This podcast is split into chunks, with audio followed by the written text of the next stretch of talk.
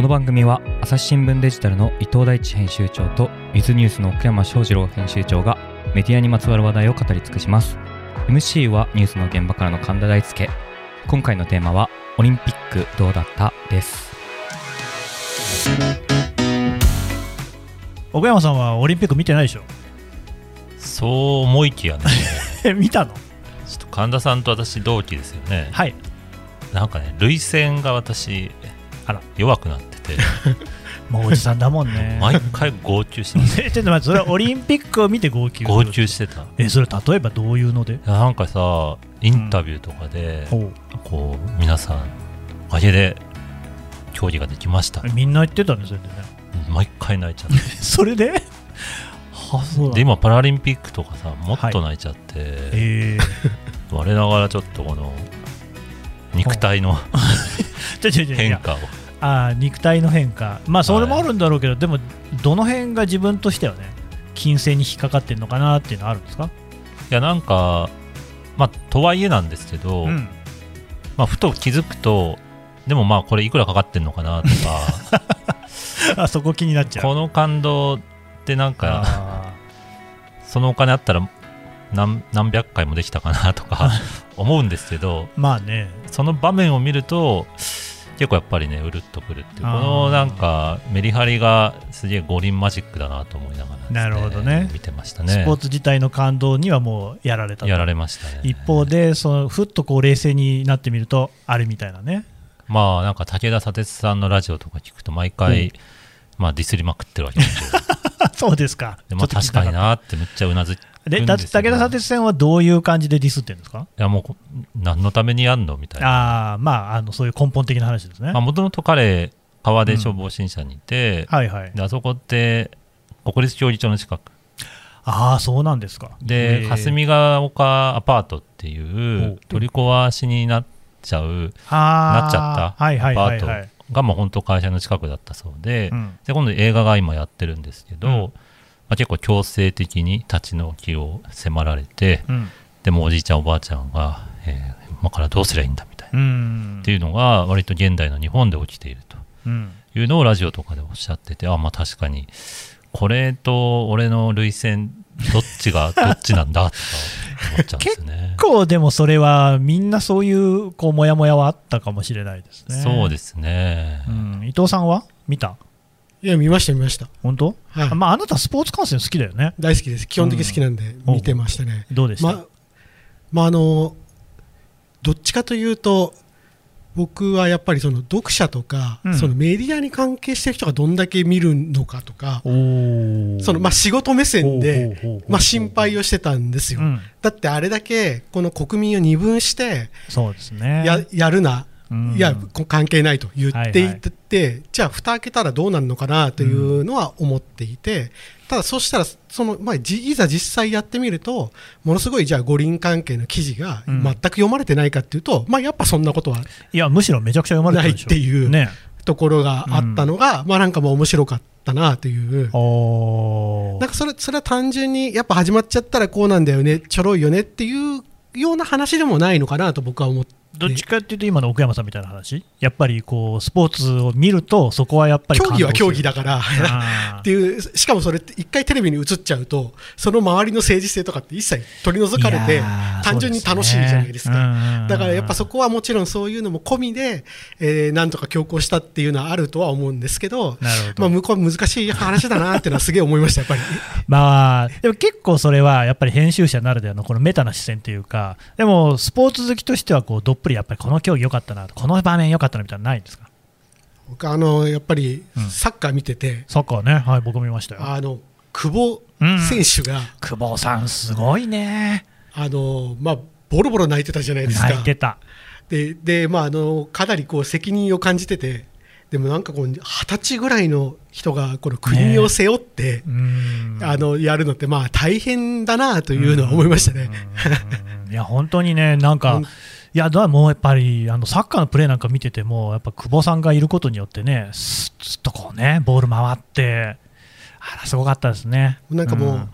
さっさとお前媒体やめちまえみたいなこと僕毎日いろんなところで言われたり書かれたりしますけど、媒体やめちまえ？はい、あの朝日新聞やめちまえとか。おー 朝日新聞こんな報道してんだったらやめろとか あなるほどね。ツイッターとかで言われますけど、うん。いやこんなのに比べたらなんてこともなんてことないなってああその久保さんのされてる重圧に比べればね、はい。はいでも多分そういうのも結構みんなそういうふうにねスポーツって見るときの一つのね楽しみというか嬉しいところかもしれないですよね。岡山さんはなんか競技であった？そういうの。私は内村航平さん。ああ体操の。体操の。落ちちゃった。落ちちゃった。残念だったね。なんか内村さんって、まあ、ご本人もそう思ってたとは思うんですけど意外と意外とっていうか割と選手の代表みたいな感じで、うん。まあ、開催するかどうかみたいな時に、うんうん。結構踏み込んで、うん。まあ、やらせてくださいみたいなことをおっしゃっててうん。でも当然いろんな意見が寄せられるのは分かっておっしゃったんだろうなと思ってでそれはまあ彼が結構、まあ、ベテランということで、まあ、自分で引き受けた役割だったのかなと思ってで、まあ、いざ始まって、まああいう結果でうん。で、まあ、すごくすがすがしくインタビュー答えられてるっていうのは結構まあ、まあ、結構スケートボードとかね、うん。あの新しいスポーツの価値観出しましたねとか言われてますけど、うんうん。まあ、体操とか水泳とか柔道とかうん。もうガチな、まあ、多分こうん。う協会とかす すげえね怖そうじゃないですか上の先輩たちとか。そうですね、うんうん。その中で、まあ、なんか新しい基準というか世界観を彼なりに出したのかなみたいな気がして、うん。結構あれは印象に残ってますね。あの時確か朝日新聞って一面トップ内村さんで書いてて金メダル取った人確かいたんだけどそっちは脇にいたっていうね。結構斬新な斬新って自分たちで言うのもなんだけれどもまあ今までなかったような感じの紙面でしたよねあれ、結構なんかメダル報道はスポーツ部のデスクとかに聞いたら、うん。まあ、ちょっとこう今までとは違う風に、まあ、ちょっと読者の方にどこまで伝わったかっていうのはまああれなんですけど、我々的には、まあ、国別も載せたは載せましたけども、うん。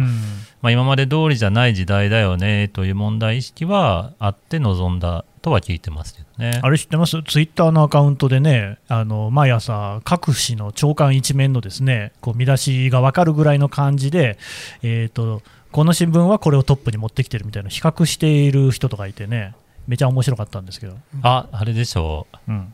あう。れなんとかさん。なんとかさんって、ちょっと名前わか忘れちゃいましたけれども、なんとか英子さんだった英子さんでしょ。うん編成記者英子さん。そうそうそうそうそう、その人。ね。差が、あ違いがはっきり出ましたよね。そうですね。やっぱり、まあ、我々は社説でね、ああいうことを言ったのも経緯としてありますし、ちょっとまあ、社内でも、これまでと違う風なことができないかっていうのは、ところどころあったような気がしますよね。うんまあ社説の問題もいろいろあるんだけど、伊藤さんはデジタルの方は、はなんかそういう編成、編集方針みたいなのあったんですか？そういう五輪のこうね、メダルホーっぱりこういう段階、段階というか状況だったので、うん。そのまあ、とりわけ開幕の時に、あのやっぱはしゃいだ感じは違うよねと、はいはいはいはい。あのそ,、こはやっぱり抑制的にやらないといけないよねというところは、すごくあの話はしてましたね。開幕って言えば開会式見ました？見ました、見ました。どうでした？なんで2人とものけぞってるの？はいいやもうあの直前でキャンセルされた感が満載な感じはすごくしましたけど、ね、やっぱあの文春報道でね、前もね、話しましたけどね、うーん、つまんなかったですね。まあ、あれはあれじゃないですか、デーブ・ステクターさんのツイートに尽きるんじゃないですか。お、何でしたっけ？五輪の開会式はパラリンピックの練習だったんだね。俺、でもパラリンピックも別にそんなに面白くなかったですけどね。あそれあんま言わない方が良かったのかな。いや、でも率直に言ってやっぱり開会式って今までちゃんと見てなかったなって思ったんですよ。で、今回東京五輪、まあ日本にいたし、でそもそもこうね自分もこういう番組とかまたどうせ撮るんだろうなと思ってたんで見たんですけれども、まあやっぱり開会式開会式のなんかあのお芝居仕立てみたいなやつってあれって毎回あんな感じなんですか？伊藤さんとか見てる？見てない？いやあんま見てないですね。いやなんかね、うん。あの寸劇とかよく,、ま、よく分からなかったですけどね。うん、あと、でも確かにそのパラの方が良かったなと思ったのは、少なくともちゃんとまとまってたっていうか、一本テーマが、筋が通ってた、バラバラでしたからね、オリンピックの方はね。あのーほら、我々って40代じゃないですか、はい、まあ、いわばあの小山田圭吾世代って言ってもね、過言じゃないと思うんですけど、井戸さん、小山田圭吾さん、聞いてました？いや僕全然そんな全然、全全然ですけど、うん。まあやっぱりあのまあななんて言ったらいいんですかね。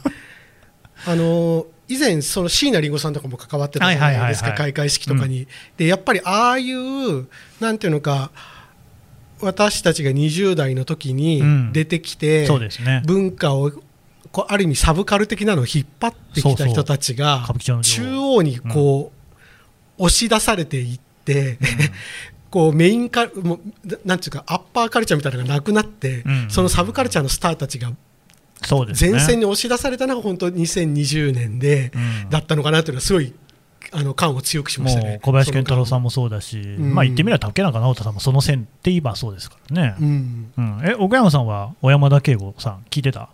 私はちょっと北海道の方々だったんで。関係ないでしょ、別に。渋谷系、渋谷とか怖かったんで行ったこともないでしょ？ずっと中島みゆき聞いてました中島みゆきは最高だよね。なんでみゆきさん出さなかったんですかねああ確かにね、なんかそういうオファーがあったっていう話すら聞いたことないですけどね。ねそうですか。いや、僕ね、僕、実はね、全く聞いたことなかったんですよ。なんかあの僕、あれなんですよね、世界観が基本的に闇金牛島君なんで、あんまりそのそういうところがバッティングしなかったんでしょうね、今回それで初めて聞いてみたんですよ。すごいですね、小山田圭吾さんね。あの甘いですね、ものすごくね。はいあのだって自分でなんだっけなんかなんとかロリポップとか言ってたからもうそれ狙ってやってるんでしょうけど本当にあのなんか炭酸が抜けたコカ・コーラぐらい甘かったなって感じがしますけれどもそれでいやようやく分かりましたあれでまあ前にそのクイックジャパンでしたっけ？の記事とかってネットで問題になってたの見たことあったんだけどあんまピンときてなかったんだけどああいう曲書く人がああいうこと言ってたからすごい話題になったのかっていうのがようやく腑に落ちたんですけどね、うんうん。伊藤さん知ってました？そういうの。は全然知らなかったです僕おあのまあ、僕あのポップミュージックがあんま詳しくないということもあって、うん。本当にこの問題全く知らなくて、うん。であの報道になってきてからいやこれ大変えらいこっちゃだなっていう 感じでしたね。ねえ あれラーメンズとか見てました？でも全く見てないです見てないんだ。奥山さんも？ラーメンズまあそうですね。そんながっつり見てたかっつうと見てないですね。僕 DVD ボックス持ってますからね。あなた持ってそう大好ですね。き大好き。あでも確かに好きそう。いやちょっと待ってどういうことですかそれ。いやでも確かにそのなんかあの当時から、まあ、ずっとなんですけどお笑い好きでその中でもちょっとラーメンズっていうのがね一つこうエッジの効いた感じでね面白かったんですよただ、なんかその後、お小林さんが特に転転校するというか、もっとよりこうなんか演劇性の高い方に行っちゃったんで、お笑いの世界からいなくなっちゃったんで、そこから僕は全然知らなかったんですよね、うん。久々に聞いて、出てきたらこういう感じかっていうんでね、なんか、ある意味こう、我々の世代のサブカルみたいなものがですね出てきて、なんか全部こう、ひっくり返っちゃったみたいなね、虚無感みたいなの、だってほら、我々ってロスジェネって言われるじゃないですか。はい。まさにロストだなって感じしたんですけどね。うん。そうですね。ね。朝日新聞。ポッドキャスト。朝日新聞ポッドキャスト。ニュースの現場から。世界有数の海外取材網。国内外各地に根を張る記者たちが毎日あなたを現場に連れ出します。音声で予期せぬ話題との出会いを。朝日新聞ポッドキャストニュースの現場から。え、奥山さんはなんか見ててどう思いましたかね、あの辺の騒ぎは。ああそうですね。なんかやっぱりキャンセルカルチャー的なところで、こうまあみんな被害者だなみたいなところもありますよね。うんうんでそこからのデジタル庁の伊藤さんみたいな話もありますし、うんうん。なんかちゃんとみんなネット見てないのかとか思いましたけどうん。ね選ぶ人たち。なぜあの人をアサインするのかっていうググっね。たら出てくんじゃん。って、まあ、私あの小山田さんのは知ってたんですよ、うんうん。まあ、まずね広角機動隊が大好きなんで。おで彼は、はあの映画の曲とか書いててそれでまあ大人になってから知ったんですけども。でまあそのネットのこうまあ掲示板的なところでは鉄板ネタではあったのでうん。あれは。なるほどね。なの、でまあ反応の中でもうん、えこれ今更なのとかっていうのも結構見見ましたしまあなかなかググって出てくる情報かっていうと分かんないですけどうんいやあれでもなんか結構直前までその小山田さんの名前も小林さんの名前も出てなかったような気がするんですけどそうですね、まあそのすごい告発したブログ前の,、あの雑誌の切り抜きなんかを、まあ、アップしてこういうところがこうだみたいな、まあ、それに対する反論みたいなのもその後出ましたけれども、まあ、ただやっぱ処方のインパクトが強すぎてでそこにまあキャンセルカルチャーというかこう、まあ、今のネットのいいか悪いかでいうとちょっとネガティブな面で、うん、叩きやすい人を叩くみたいな感じが燃え広がって、まあ、当然ちょっとその良し悪しで言うと悪いんですけども悪い。間違いない。そこがちょっとこう広がり方が早いっていうのがありますよね。でその初速が速すぎるんでそこの速さを見るとちょっと事の大きさの判断がこうジャッジしにくくなっちゃいますよね。ですぐ消えるかもしれないし、うん、こうもっといくかもしれないしってなると、まあ、もっといく方のリスクを考えればまあ早くやめていただくみたいな話です ね。伊藤さんなんか。こう五輪の場合はそのこう割と国のお金をかけて日本を世界に発信するみたいな大義名分があって、でその中でその先先端というか新しい人たちを連れてきたらその人たちが全然関係ないそのなんていうかアートの部分と関係ないところでその問題があったあってで結局戻ってっちゃうのがその、えっと、歌舞伎とかなんか東京温度みたいな感じになっちゃうのはちょっとそれ残念だなっていう、ね、なんかあの人変えるにしても他に変える方向ってもっとあるんじゃないかなという気はすごくしましたけどね。いやなんかうん僕が印象的だったのは海老蔵さん出てきて歌舞伎やっててでジャズピアニストの方がねピアノバー上原ひろみさん上原ひろみさん、はいめちゃくちゃ有名な人ですよね、うん、でめちゃくちゃうまいんだけど全然合ってないように見えて なんかこういいものといいものを持ってきてでもこうミスマッチになってるとこれは完全にそれをこう演出している側の不手際じゃないですかまあこれは僕の感想でしかないんだけどなんかそういうところがこう随所に見えちゃってるような感じはどうしてもしましたよね。うんなんかノルマこなしてる感じですね。あなんかそれわかるわ。うん。まあ忖度の連続だったんだろうな。はいはい、はい、まあ、パラの開会式と比べての、まあ、分析でもそういう声はありましたけど、うんうん、ありましたね、まあ、そういう関係者が多いか少ないかみたいなところなんとか案件というね政治家の名前がつくような案件というのがパラの方はなかったっていうね。でオリンピックの方はいっぱいあってそれを織り込むのが大変だったっていうね。うん。だからなんかこう結局こう開会式なんかも我々は何を見せられてるのかとその政治家のこのしがらみみたいなのを見せられてるのかっていうところがどうしても拭えないとやっぱこうはまってはいけないかなっていう感じがね。だからオリンピックがだからずっとそれにとこう足取られてた感じはしないですか？ね伊藤さん。そうですね。まああの結局、小山さんの問題とか、その五輪選手の問題とかもそうなのかもしれないですけど、みんながこうアーティストもアスリートも、あらゆる人がこう社会に接続されているっていうのが、もう今の時代なんだなみたいな、そのあなるほどね。あの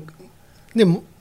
五輪のちょっと前に大坂なおみさんがそのメンタルが不調だから棄権するって話があったじゃないですか、あれってちょっと前だったら、うん、いやいや、アスリートなんだから、うん、仕事なんだから、それはやれよ。で終わってた話だと思うんですよね。うん、ね。だけど、やっぱりそれ以前にまあ人間として尊重しましょうと、うん、多分それの完全な裏返しバージョンが、じゃあ、アーティストだから、えー、まあ反社会的なことを過去に言ってましたみたいなことが、うん、いやいや、そういうもんじゃんっていうのでは許されなくなってるとか、アスリートだから、いや、競技頑張ってる、それの何が悪いんですかじゃなくて、いやいや、あなたもこのコロナ禍において五輪をやるという社会に中に生きている人ですよねっていう。このなんか社会の一員としてのこう資格を問われるみたいなところがあのすごくいい面もあるし、そののなんていうか今までと違って厳しい面、ある意味で守られていないアスリートやそののアーティストが、えー、こう守られていないというか特権がないような状況なのが今なのかなって気がしましたけどね。いやそこは難しいですよね。でだからなんかそれをなんか最近は本当にこう踏み絵的に迫られる場面が多いのかな。あのまあお二人知ってると思いますけど僕、ドラゴンクエストっていうゲームが大好きなんですよね。だけど僕、杉山浩一さんがもうゴリゴリの曲だっていうのは知ってるわけですよ。でもね、僕、ドラゴンクエストの BGM は大好きで、常にこう口ずさむぐらい好きなわけですよね。全部そらんじてますよ。はっきりそのね、1からね、10までね、フィールド音楽とか全部歌えるぐらいです。これはでも、ダメなのかな、どうですか？あちなみに僕は全く右翼ではありません。どっちかっていうと、あの週刊金曜日とか読んでた方ですね、学生時代からね。そうそこはまあ、僕も言おうと思ってたんですけど、うん、その杉山浩一さんと山田さんの違いっていうのがどこにあったのかなっていうと、うん、まあ、一つはやっぱ分かりやすさというか今の情報流通構造に乗っかりやすいかどうかでいうと、うん、山田さんの方が、まあ、多分なんでしょうね。バズりやすいみたいなのがあるかもしれないですね。杉山さんのはまあもうずっとだから。まあブレはありませんよね。ブレてないから、うん、あとまあちょっとこうやっぱ裏裏方は裏方ですよねまあまあ表に出る方ではないですね。呼ばれたらまあちょっと挨拶するみたいな、うん、自分でこう歌歌ったりするわけではない。山田さんはまあサブカルの中とはいえ、まあ、ちょっと舞台に立つ人っていうところはありかつ、まあ、ちょっとこうまあ華やかというか、うん。キラキラしてるっていうところで、ね。はいはい、そのある意味なんかスムスムーズにつながっちゃったかなみたいな。そういうことやってるやつだからこそなんか踏み台にしてキラキラになったんだろうみたいなストーリーが立ちやすいしだから引きずり下ろしてやれみたいなことにつながったのかな。さっきから聞いてると岡山さんどっちかっていうと山田さんに同情的？うーん。まあ僕なんかあの論考論争みたいなのの方が面白くて、うん、何ですか？論考論争って。最初の出役になったブログの書き方が一方的じゃないかっ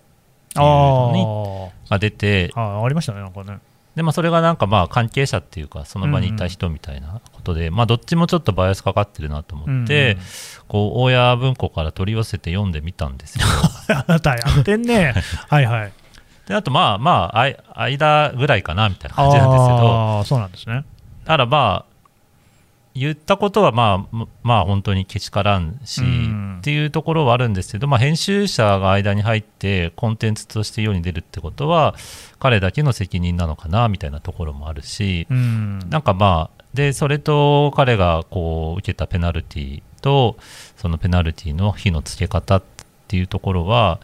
まあ、ちょっとアンバランスというかこう彼自身はそれをまあ甘んじて受け入れなきゃいけない面はあるとしても、うん、今後に続くところが出たとしたら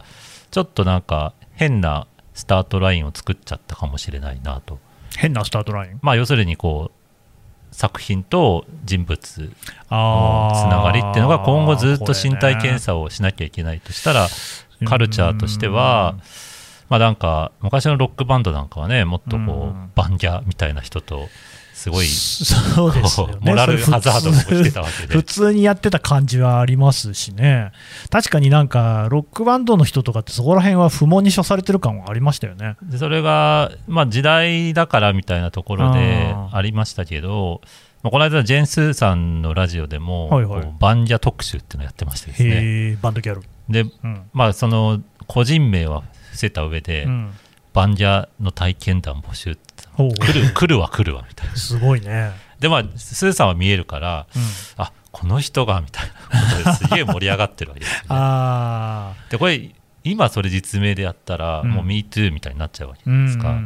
まあ、当時は許された、で今もまあちょっと不毛になってるみたいな、うん、これ今後じゃあどっちに行くのかなみたいなのはまあ、気になりますけどね、うん、伊藤さん、その辺はどうですか、まあ、あのキャンセルするのがその五輪だからなのか、うん、五輪とか関係なく、うん、例えばなんとかロックフェスとかで、オープニングを務めることもこういう過去にこういう発言があったからだめなのかで多分すごい違うのかなって気が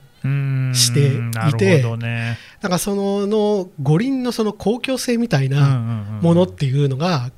大きいのかなっていう気はします。要は国家がお墨付き与えるわけじゃないですか。そうですね、言ってみればね。うんうんあとはやっぱりその世界の人が集まってくるっていうところで、もう国際的なこうイベントだっていう一つのね、ところでは、ちゃんと守んなきゃいけないプロトコルは多分厳しいですよね。でその意味でやっぱり僕あの僕もドラクエシリーズ大好きなんですけどそのの、えー杉山浩一作品はありで、うん小山田作品はなしっていうののこのモヤモヤさっていうのはすごく残りました。うんなんかそこら辺の線引きがね、なんか何によって怒られるとかっていうのもよく分かんなかった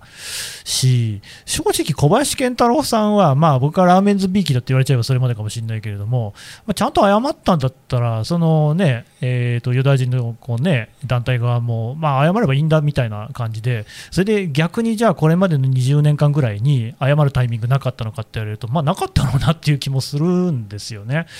そこが難しい、でも伊藤浄司さんはまた違うと思いますよ、やっぱエプスタイン問題っていうのは全然ちょっとレベルの違う話だから、まあ、あの人を据えるってのは本当どうかしてるなっていうのは言っておきつつ、まあ難しいですね、僕ね、あとね、電気グループも大好きなんですよね、うん。アルバム全部持ってるんですよ、まあ、僕は本当良かったなと思ったのは CD が全部手元にあるんで全部来ますけれども、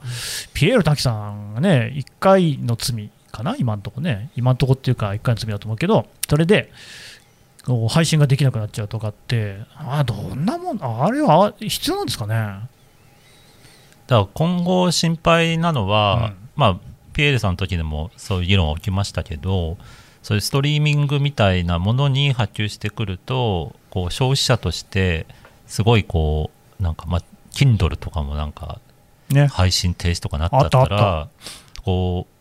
なんか何の権利になるか分かんないですけど何かの権利は侵害してますよねあれはね。うんね。でそれはまあ規約には書いてるのかもしれないですけどちょっとそういう規約レベルでそのジャッジしちゃっていい問題なのかな。ただ企業側からすると何か言われるリスクの方が怖いからそのオリンピックレベルで済むならいいんでしょうけどその線引きをそんな丁寧にできるもんなのかなという気もしますよね。うん。伊藤さんは何かあります？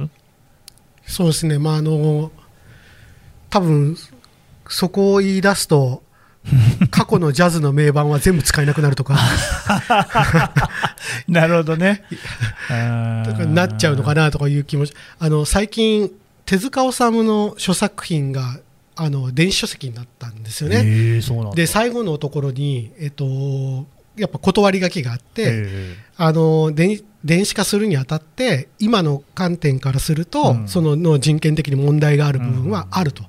認めた上で、だけど、えっと、その、えーまあ、差別とかの意図はなくて、あの、手塚の作品で人間愛が流れてますみたいなうんエクスキューズが書いてあったんですよ。うんだからまあ、あれも、こう、いろいろ考えた末にそうすることになったんだろうな、というふうに思うんですねうん。でもそれができるような作品だとか、対価だったらいいけれども、そうじゃない場合、そんなににその作品や作家に力がなかった場合に、えー岡山さんが言ったみたいに、まあちょっとここのコマだけ変えとけばみたいなことって、多分こ今後き、なんか容易に起こりうるうんだろうなという感じはしますね。なんかね、そこら辺難しいけど、すっかりオリンピックの話じゃなくなってますけれどもね いつもの感じで。じゃあじゃあ、あとオリンピックの話なんで、オリンピックに戻しますよ。話はまだまだ続きますが続きはまた次回この番組へのご意見ご感想を募集しております。概要欄のフォームからどしどしお送りください。